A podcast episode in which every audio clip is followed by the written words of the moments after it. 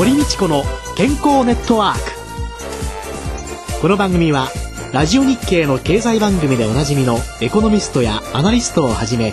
スポーツ選手医療関係者などをお招きして日々のお仕事や健康のための工夫について伺う健康生活応援番組です。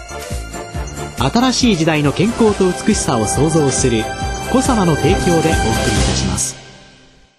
未来を開くテクノロジー。サイエンスに裏付けされた製品とサービス。コサナは独自のビジョンによって新しい時代の健康と美しさを創造し皆様のより豊かな生活に寄与したいと願っています。正直に科学する。私たちはコサナです。こんにちは堀道子です。宇野和夫です今週も先週に引き続いてゲストに洋菓子料理研究家の志田康代さんをお迎えしております。よろしくお願いします。よろしくお願いいたします。先週は志田さんの洋菓子料理研究家としてのお仕事全般について伺いました。今週は志田さんがお菓子と出会った少女時代のお話を伺いたいと思います。ね東京九段の生まれそして現在は憧れあの白金に住んでらっしゃるという俗に言う本当にお嬢様育ちもう白金高輪的な名前聞いただけでもいいですからねこれ。そしてそこでお料理教室。ね。なんてセレブなんでしょう、ね、でも大変食いしん坊だったというかおじい様もお父様も大変食いしん坊だったと考えてらっしゃるんですけどそ,、はい、そのあたりのご影響というのはかなり大きいになったんですか、そうですね。祖父がやっぱりすごく食いしん坊っていうことで今でこそあの取り寄せとかっていうのをたくさんこうやってらっしゃいますけれども、えー、当時からあちこちから美味しいものを取り寄せて食べるのが好きだったので、うん、一応商売をしてたんですけれども、うん、おじいちゃんが一代で築いたようなところがあるので、うん、もううちでは割とおじいちゃんが一番こう偉いというか。絶対的な権力を持っていたので、まあいろいろ好きなように美味しいものを取り寄せては食べているような感じで。そのおじい様が取り寄せてらっしゃった時代っていうのは40年以上前だったらばお取り寄せなんていうのは。ねちょっとね考えられないですね。考えられない時代ですよね。ね。うん、どんなものが印象残ってますか？お味噌とかお醤油とか基本的なもの、うん。うん、そういうものからうるさかったので、まあ母は結構大変でしたね。本物は美味しいですもんね、えー、そういうのを見てお育ちになっているから、そういう食べ物に対する興味なんていうのは随分違うんでしょうね。うねはい。でもですね私ここは同じよって最初に憧れたのは富屋のショートケーキ。そうね。ここ同じ、ね、とかって思った本当ですか、えー、小さい頃こう生クリームがこうふわふわっとしてるケーキっていうのがあまりなくて、うん、私の子供の頃はやっぱりバタークリームのケーキが主流だったので、うん、そのバタークリームがねあんまり美味しくなかったっていう印象があったのでふわふわのところにこう赤いいちごが乗っているショートケーキが食べたかったっていうね、食べたい。もう、あのホールごと食べたいっていうふうに思ってました。私ホールごと食べて気持ちが悪くなってしまったことなるほど経験なさってるんですか？そうだってあの 本当にバターケーキだったんですよね、でクリスマスイブとか、そう私本当に田舎で育ちましたのでね、はい、それでクリスマスのイブの時にはなんかバターケーキでそれで上にサンタクロースとかね、バンビのろうそくが乗ってるのがもう何とも幸せだと思って、それで藤屋のこのショートケーキにあった時のもう衝撃って、本当ですね。本当にすごかったの。ですよね。そうですね。憧れのね、藤屋なんです。なんだか同じ体験ですね。ええで私はあのお墓参りに行くところが新宿でそこのあの新宿の近くにその藤屋があったんですね。で伊勢丹でお買い物をしてその藤屋でパフェ、はい、いちごの乗ったパフェを食べて、その後お土産にいちごのショートケーキを買ってくるっていうのがそれがこうなんか一つのコースで前の日からこうちょっとワクワク眠れないそんな感じ。墓参りが楽しみ。墓参りが楽しみで良い子ですよね。喜んでいくんですけどね。初めてお作りになったお菓子っていうのは何だったんですか、うん、一番最初は子供の時にママレンジっていうおもちゃがあったんですね。はい、で、それがあの、はいはい、今なんかプレミアがついちゃって、うん、すごいあったらすごく高いんですけど私もなくしてしまったので、えー、あったら欲しいんですけれども、ホットケーキができるおもちゃなんですけどもレンジのこうなんかまねっこみたいな感じで、うん、そこの台にこう乗せるとフライパンがついててホットケーキミックスがついてましてそれでこう自分で混ぜてそこに乗せてひっくり返すとちっちゃなホットケーキができるそういうあのおもちゃがあったんですよ。でちょっと本当にできたんですよねそうなんですよ。でだからまあままごとの延長でねそれが一番最初。だったかも。出ましたか。そうなんですよ。で今ねこれから10月にホットケーキミックスを使って作るお菓子なんていう本を出すんですけれども、えー、今その本をやっと終えたところだったんですけどもなんか昔をちょっと思い出しながらね。えーホットケーキミックスだったら私でも膨らみそうって気が。そう大丈夫ですよねあれは、うん、大丈夫大丈夫。で、それで本格的なお菓子もいろいろ本当にそれこそ今の富士屋のショートケーキみたいなのの作り方も出てますし、簡単なアメリカンドッグとかドーナツとかね。そんなものも出てたりっていうような本を作り終えたところ。楽しそう、うん、やっぱり誰にでも簡単にできるっていうところを、ね、ね、教えてくださると、あれですよね、はいママレンジで作ったホットケーキ、はい、そしてクッキー、そしてバレンタインなんかのチョコレートとかのプレゼントなんていうのはあったんですか、えー、そうですね。私はねハートのクッキーにチョコレートをちょっとコーティングしたようなちょっと他の人とはちょっと違ったちょっと大人っぽいクッキーを作ってみたいなっていうふうに思ってましたので、えー、でも子供の頃初めてその作ったクッキーっていうのはもう岩のように硬かったんですよ。で、うん、よくわかんないから、見よう見まねで本を見て作ったクッキーっていうのはただバターをこう柔らかくしないで硬いまま砂糖と粉を混ぜてこうね、やっただけでで、まあ形にはなったからそれを型とかがなかったので、コップのこの部分で丸く抜いたりとかして焼いたものですからもう硬くて岩みたいな感じだったんですけども、あのそれからちょっと中学生ぐらいになったら上達したので中学高校になったらちょっと大人っぽいね、ハートのクッキーに白いチョコレートと黒いチョコレートをちょっとコーティング半分だけちょっとコーティングしたような。いろんな思い出がずっと後ろにあるようにこのお菓子でまた新たな思い出を作っていく人が出てくるっていうのは素敵ですよね。お菓子をねねつけられるだけで、はい、でもお母様とご一緒にお作りになったなんてことはどうなんですか、えー、母にはやっぱりプリンをね作って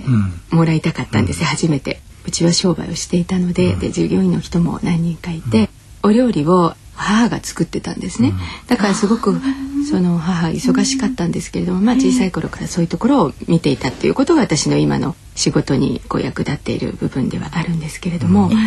だからお料理は得意だったけどお菓子はあんまり忙しかったから作ってくれなかったんですね。で、あの何かパンの耳で作った揚げたお菓子とか、なんかそういうのってすごく思い出があるじゃないですか。で、ある日なんかあのお友達の家に遊びに行ったら専業主婦ではなくて幼稚園の先生をしてるお母さんだったんですよ。ですごくキビキビして素敵なお母様でねでその方のところに遊びに行った時にプリンを出してくれたんですでそのプリンが母がいつも作るプリンとは違ってオーブンで焼いたプリンだと思うんですよ。で母はあの蒸し器を使ったプリンを作ってはくれてたんですけどもそれとはちょっと違う味がしたのがすごく小さいながらにねだから帰ってきてそれを作ってくれっていうふうにねだったんですけれども、うん、なかなかあのすぐには作ってくれなかったんですけれども、うん、そのでもお母様が作ったのにはすごくこう酢が入っていた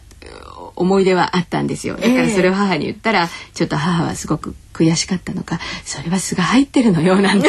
言ってましたけれども、えー、うん、でもその後また同じような感じのあの蒸しプリンを作ってくれたんですけども、うん、でその時まだうちにオーブンがなかったものですから。えーそういうねお菓子とかいろんなものって家庭の中で思い出になっていきますよね。うん、そうですね。あのお子さんがやっぱり成長していく時にお母さんが作ってくれたお菓子でこうその時のことをこういろいろと思い出してねその時の時代のことを思い出してね、くれるっていうことがすごくね素敵なことだと思うので、手作りでいろいろと作ってあげるっていうことが思い出深くこういろいろと歴史になっていくんじゃないかなと思います。そうですね。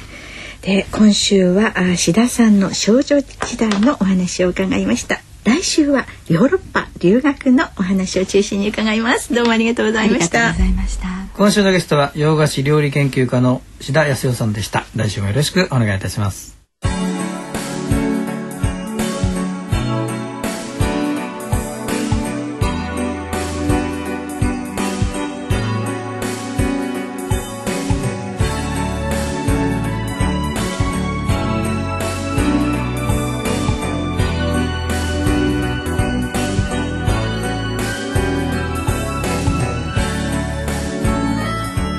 さて今月は番組お聞きの皆様からの健康に関する質問に堀先生に毎週答えていただいております。今週の質問なんですが主人が高血圧です。良い方法があれば教えてくださいということでございます。40代の福岡県にお住まいの女性の方からでございますはい。ねご主人はねどのくらいの体型をしてらっしゃるんでしょうね。っていうことで、運動と食事というのが基本になります、はい、そして、えーまあ、自分の適正体重を保っていただくなんてね人のことは言えるんですけどね。なかなか難しいですよね。であとやはり控えていただきたいのがお塩ですよね、はい、塩分は少なめに。実は国の目標値っていうのはね、ええ、普通の人もですよ。10g 未満にしましょうと。1日に摂る量を 10g 未満ね。以下じゃないんですよ。いろんなね目標値ね、みんな以下にしましょう以下にしましょうのだけでね、これだけ未満なんですよ。でなぜかっていうと日本人は 10g 以上はるかに取ってるわけですね。ででね 10g でも本当はいけない。人間が健康な生活を営んでいく上でね最低必要な塩っていうのはね3から 5g らしいんですよ。だからもっともっと減らしたい、うん、本当厳しいですよね、だから少しでも 10g でも以下でも本当はダメなんですよもっと下げたいんですよとだからそこに込められたのが未満っていう 思いだっていうねこの目標値をうん、設定されたね、はい、人がねいろいろ言ってらっしゃいましたね、はい、でまあ 10g 未満にしましょうと塩を減らしましょうというようなことね、まあ、今日ねいろんなお料理ね美味しいもの食べたいなっていうふうにね思っちゃいますけどね。お酢を利用したりいろんな調味料利用しながら、うん、そして美味しいものを食べた時にはですねやっぱり塩分を排泄するにはカリウムが必要なので、はい、カリウムの多いもの野菜類とかですねやっぱり果物みたいなものをお取りになってもいいし、そういうものがお取りになれない時にはサプリメントとして、い。わゆる青汁的なものとかですね、そういうカリウムが多いもの、それから血圧が高めの方の特定保険用食品というのがあります。これはまあお茶としてねそういうものをご利用になってもよろしいんじゃないかなって思うんですけどこれらは全て治療を受けてない方に対応するものです。血圧が高いということですでに血圧の治療を受けてらっしゃる方、うん、そんな方にはこのカリウム多いの取りましょうとかねサプリメントいいですよとかねあるいは血圧が高めの方のお茶特定保険用食品。あのよくこう万歳マークがついている特保っていうので、えー、あの CM なんかでも見ますよね、はい、ああいうようなものの中で血圧が高めの方っていうようなものはこれは医療用のお薬と実は同じ働きかけをするんですね。で実はその鰹節オリゴペプチドとかカゼインドデカペプチドとかねラクトトリペプチドとかねいろんな血圧を下げるために働く、まあ、ペプチドってアミノ酸が何個かくっついたようなものそれが入ってるお茶なんですけれどもね。これが医療用のお薬と実は同じ働きをしてる。だけど皆さんは味噌汁と医療用の薬が同じだと思わないですね鰹節オリゴペプチドが入った血圧の高めの方のおすすめの食品っていうのが病院でもらっている自分の薬と同じ働きをしてるなんて考えないで取っちゃうっていうところがありますので、うん、ぜひお薬を飲んでらっしゃる方は医師や薬剤師に相談してください。でもそうじゃない方っていうのはやっぱり運動食事塩を減らしカリウム多いものを取って、えそして血圧が高めの方のサプリメントちょっと試してみるといいのかなというように思います。はいわかりました。来週も志田康代さんをゲストに迎えてお送りいたします。お相手は堀道子と野和夫でした。それではまた来週ごきげんよう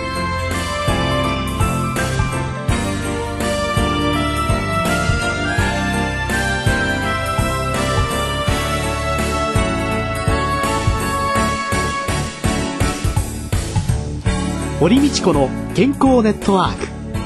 健康と美容についてもっと詳しく知りたい方は是非コサナのサイトへ。検索で「コサナ」カタカナで「コサナ」と入力してください。この番組は新しい時代の健康と美しさを創造する「コサナの提供でお送りいたしました。